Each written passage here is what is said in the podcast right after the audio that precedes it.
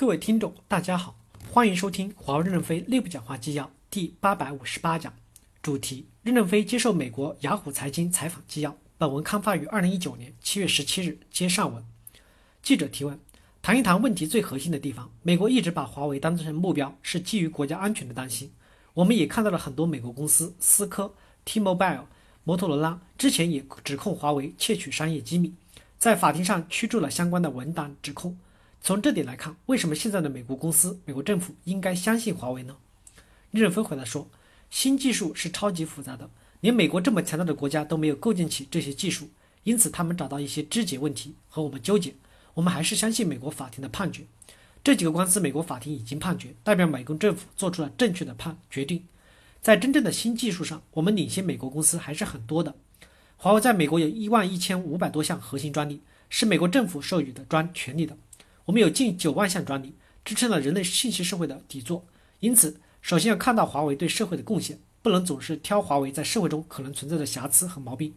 如果基于这一点，我们和美国的合作应该更好，不是更差。记者提问：我之所以问这个问题，想表达一点：如果站在美国的角度来看，有很多针对华为的诉讼，很多公司对华为有这样那样的指控。不管您是否认同，过去的十年，美国对华为一直不信任。您能够理解为什么吗？任正非回答说。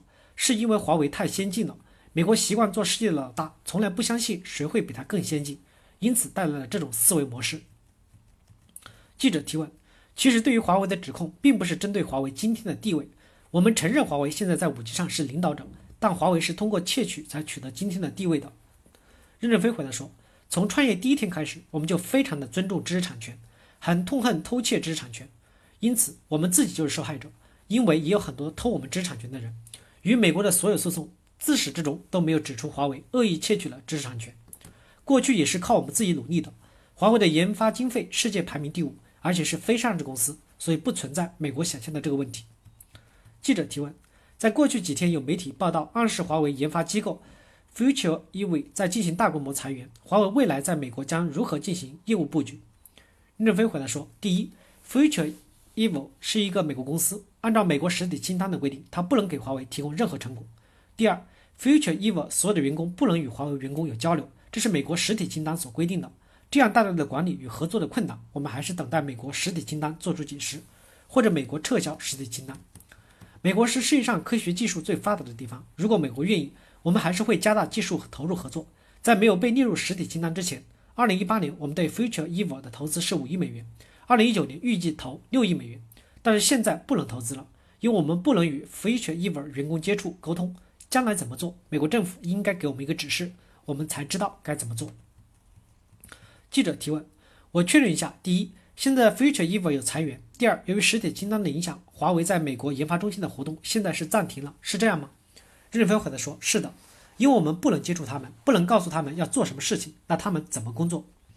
记者提问：接下来讲的话题，之前您可能讲过很多次了。关于您的军方背景，您曾经在解放军担任工程师。您以前也提到，这段经历对于您本人的影响非常小。但美国政府把在不断的重复提及这一点，并把华为列入实体清单。从您的角度来看，您觉得要往前走多远，或者做多大的努力，才能说服美国政府相信华为跟解放军没有关联？